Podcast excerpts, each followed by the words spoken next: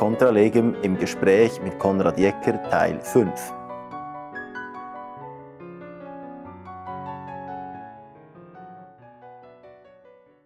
Genau, das wäre nämlich meine, mein nächster Punkt, Rechtsstaatlichkeit ähm, und, und, und, totalitäre ähm, Strukturen.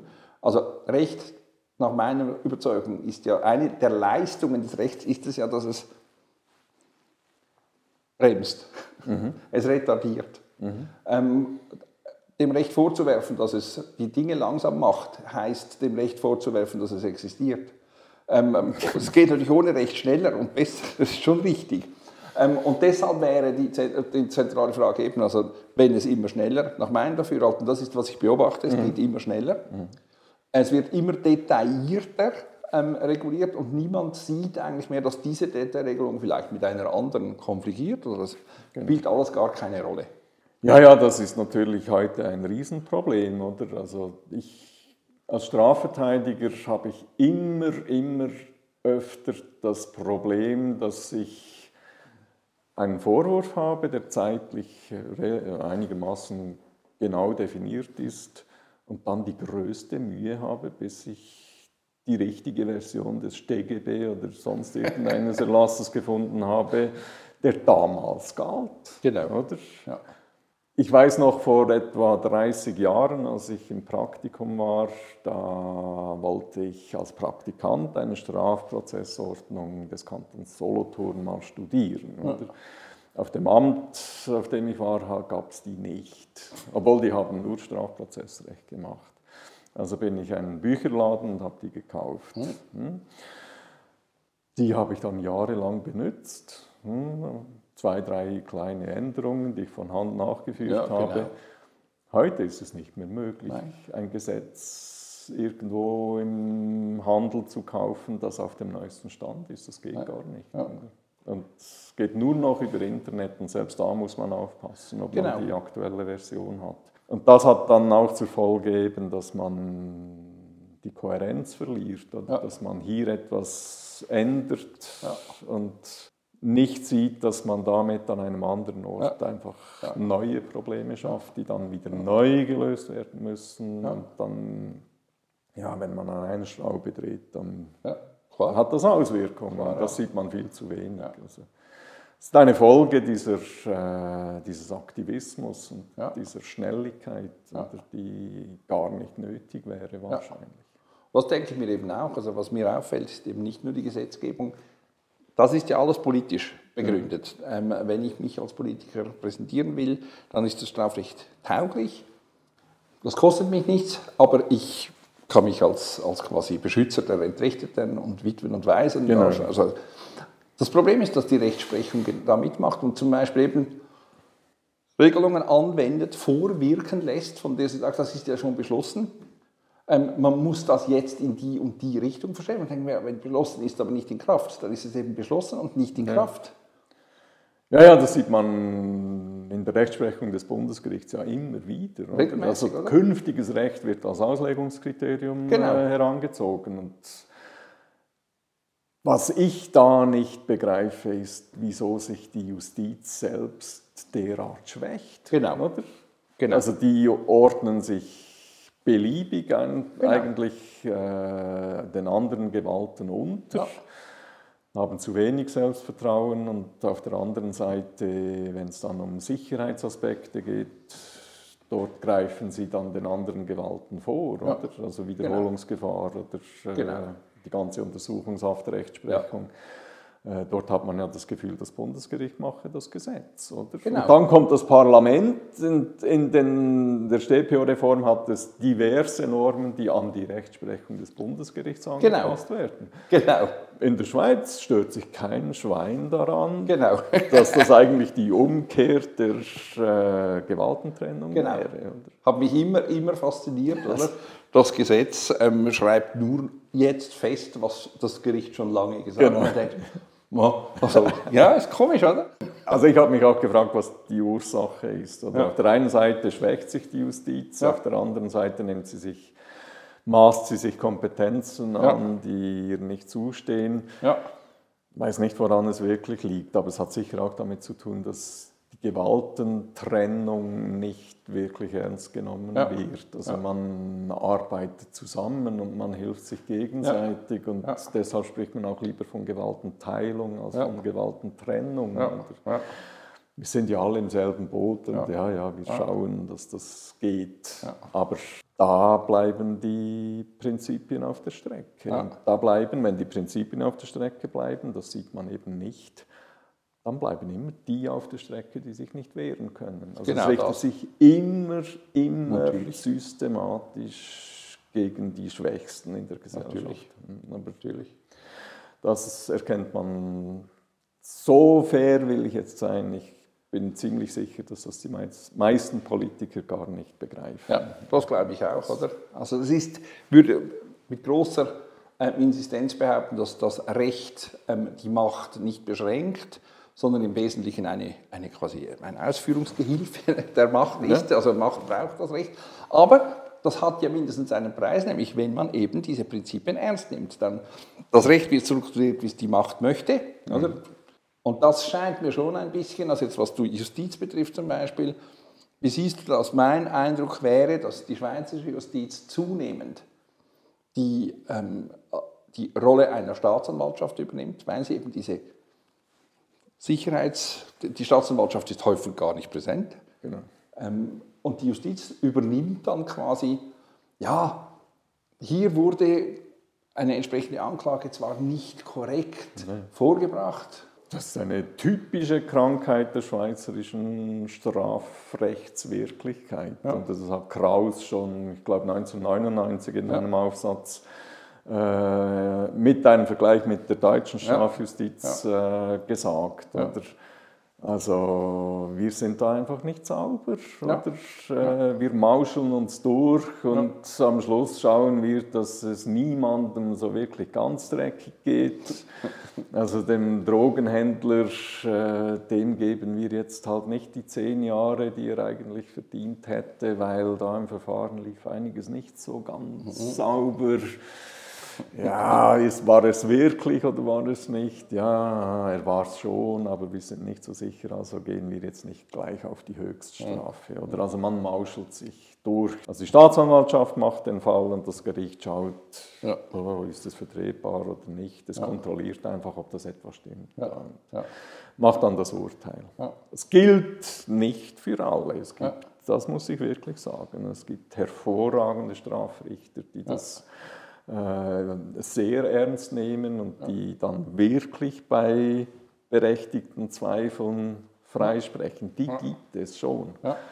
Aber das ist sicher nicht die Mehrheit. Ja, wäre auch mein Eindruck, oder? Es wäre auch mein Eindruck, dass es sehr unterschiedlich ist ähm, in den verschiedenen Kantonen. Dann gibt es halt auch in der Justiz, wie überall, gibt es stärkere und schwächere Figuren. Oder? Und ein Richter, ein starker Richter, der lässt sich natürlich nicht von einem Staatsanwältchen beeindrucken. Und er sagt dem, wo es lang geht. Mhm. Aber das bedingt auch, dass er die entsprechenden Ressourcen hat, Ja. und dass er, äh, ja, teilweise muss man auch sagen, den Mut hat. Das ist ein schwieriger Begriff, oder? Äh, man liest das in der Presse, ein mutiges Urteil, Ja, oder? Äh, dann weiß man eigentlich immer, es war falsch, oder? Ja, Das, genau. das mutige Urteil. aber äh, diese Richter gibt es schon, aber äh, viele verfügen wahrscheinlich gar nicht über die Ressourcen. Ja. Viele sind möglicherweise auch zu bequem, Ja. aus jedem 0815-Fall jetzt wirklich Ja. einen echten Straffall zu machen. Und man muss es leider sagen, viele sind auch nicht kompetent genug. Ja. Hm. Ja. Also es ist eine Erfahrung, die mir immer wieder einfährt. Als ich begonnen habe als Strafverteidiger, da war ich beeindruckt über das Know-how der Richter. Das war wirklich erdrückend zum Teil. Ich habe immer wieder gestaunt, wie viel die Kerle wissen oder Ja. diese Damen wissen. Damals waren es fast nur Männer, heute sind es eher Frauen. Hm?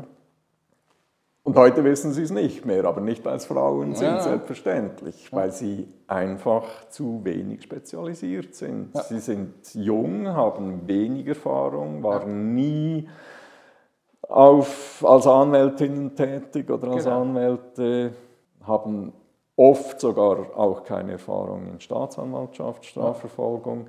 Sie kommen einfach in ein Amt ohne jede Erfahrung, Ja. ohne Lebenserfahrung, ohne Ja. Berufserfahrung, sowieso ohne Ausbildung. Ja. Und heute bin ich der Meinung, dass ich in der Regel mit den Richtern mithalten kann, was Fachkompetenz anbelangt. Hm? Wenn die Richter aber ebenfalls so spezialisiert wären und nur Strafrecht Ja. machen würden, Ja. Dann wird es schwierig. Oder? Dann, Genau. Das merkt man auch an spezialisierten Gerichten, oder? wie riesengroß äh, der Kompetenzsprung dann eigentlich ist. Ja. Wenn die ähm, Richter gleich spezialisiert wären wie du, dass sie wahrscheinlich dann die Oberhand hätten.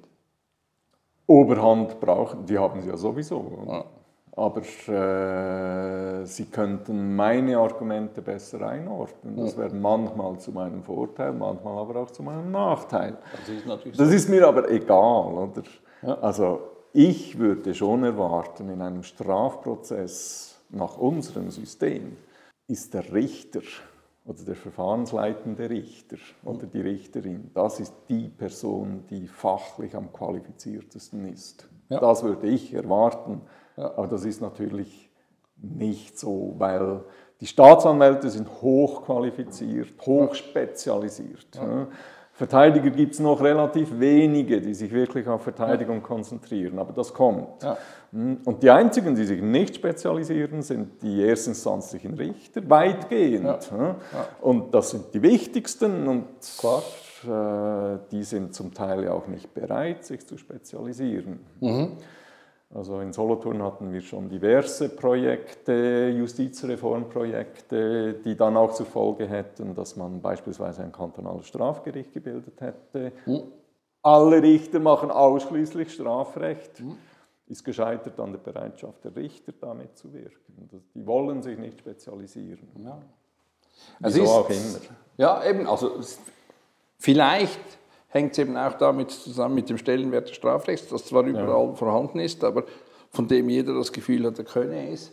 Weil, also das ist in den meisten Gerichten so, die neu eintretenden Mitglieder, die nicht auswählen können, wohin, die werden in die Strafe geschoben. Ja, genau, das ist bei den Anwaltsbüros ja auch so. Ich verstehe das nicht. Oder? Also, also wenn, ich werde manchmal auch gefragt, wieso wurdest du eigentlich nie Richter oder wo- wieso wolltest du das nicht? Ja. Es gibt verschiedene Gründe, aber einer der Gründe ist, weil ich nichts von Scheidungsrecht verstehe. Und mir das auch nicht zutraue, dass da innerhalb von ein paar Wochen mir das anzueignen. Oder? Ja. Ich könnte das einfach nicht.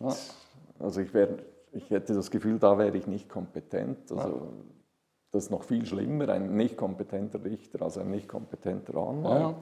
Ja. Aber das scheint nicht so ein überzeugendes Kriterium zu sein. Ja. Demokratieprinzip wieder, oder? Also Ja. wichtig ist, ja, ja. der Mensch ist vom Volk gewählt oder vom Wahlkörper. Das nichts? Problem ist, dass sich damit ergibt, ist eben, also wenn ich auf das zurückkomme, du vorher gesagt hast, mit Mut, wenn, wenn von einem mutigen Richter berichtet wird, dann ist es meist ein Richter, der sich über das Gesetz hinwegsetzt Ja, und nicht einer, der mutig das, das Gesetz anwendet und Genau. Ähm, Bestrebungen zurückweist, es umzumodeln. Aber das würde eben voraussetzen, eine entsprechende Sachkompetenz. Und zwar eine, die so groß ist, dass der Entscheidende oder die Entscheidende sich überhaupt nicht beeindrucken lässt durch irgendwelche Einwände, sondern sagt, ja, also Entschuldigung, ich weiß, dass das so oder anders ist. Ja. Aber da habe ich jetzt schon das Gefühl, da, da, deshalb verstehe ich es ja auch nicht so ganz. Oder? Ich habe das Gefühl, die schweizerischen Richter, die sind unabhängig. Oder? Ja. Die entscheiden so, ohne jetzt groß zu beachten, was dann am nächsten Tag in der Zeitung steht. Und auf der anderen Seite stelle ich immer und immer wieder fest, sobald Publikum im Gerichtssaal ist, sind viele Richter einfach anders. Hm? Und die Chancen der Verteidigung, das ist mein Eindruck, der kann falsch sein, ich könnte ihn auch nicht statistisch belegen, Aber wenn ich auf Freispruch gehe und eigentlich das Gefühl habe, ich habe wirklich gute Argumente, dann habe ich lieber keine Zuschauer im Raum. Mhm. Weil der Verurteilungsdruck einfach zunimmt mit Publikumsinteresse. Ja. Mhm. Ja. Obwohl die Richter problemlos, also selbst wenn die Presse ein hartes Urteil verlangt, ja. könnte jeder Richter in der Schweiz, da bin ich jetzt sicher, freisprechen, ohne dann um sein Leben fürchten zu müssen oder ja. wirklich um gravierende Nachteile in Kauf nehmen zu müssen. Aber das, macht, das machen viele, glaube ich, nicht. Sie haben die Unabhängigkeit, aber bei manchen Richterinnen und Richtern bezweifle ich, dass sie sie ausüben. Ja.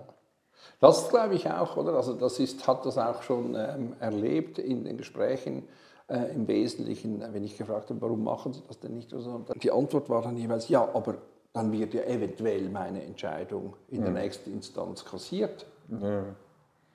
Was mich schon ein bisschen überrascht hat, weil das ist ja der Witz am Instantenzug, dass nicht immer genau. dieselbe Entscheidung von Anfang an da ist. Ja, mir hat ein Bundesrichter mal, ich habe mit ihm ein theoretisches Beispiel besprochen und äh, habe gesagt, aber in, das ging um Haft, glaube ich. Mhm gesagt. Aber in dem Fall wäre es ja klar, dass das Bundesgericht direkt die Haftentlassung anordnen müsste. Ja. Dann war sein Argument, ja, solchen Blödsinn machen wir jetzt aber wirklich nicht. Also der wusste, was richtig gewesen ja. wäre, aber, also das war ein theoretisches Beispiel. Ja. Aber für ihn war klar, dass er das Richtige dann nicht machen würde. Verstehst du nicht?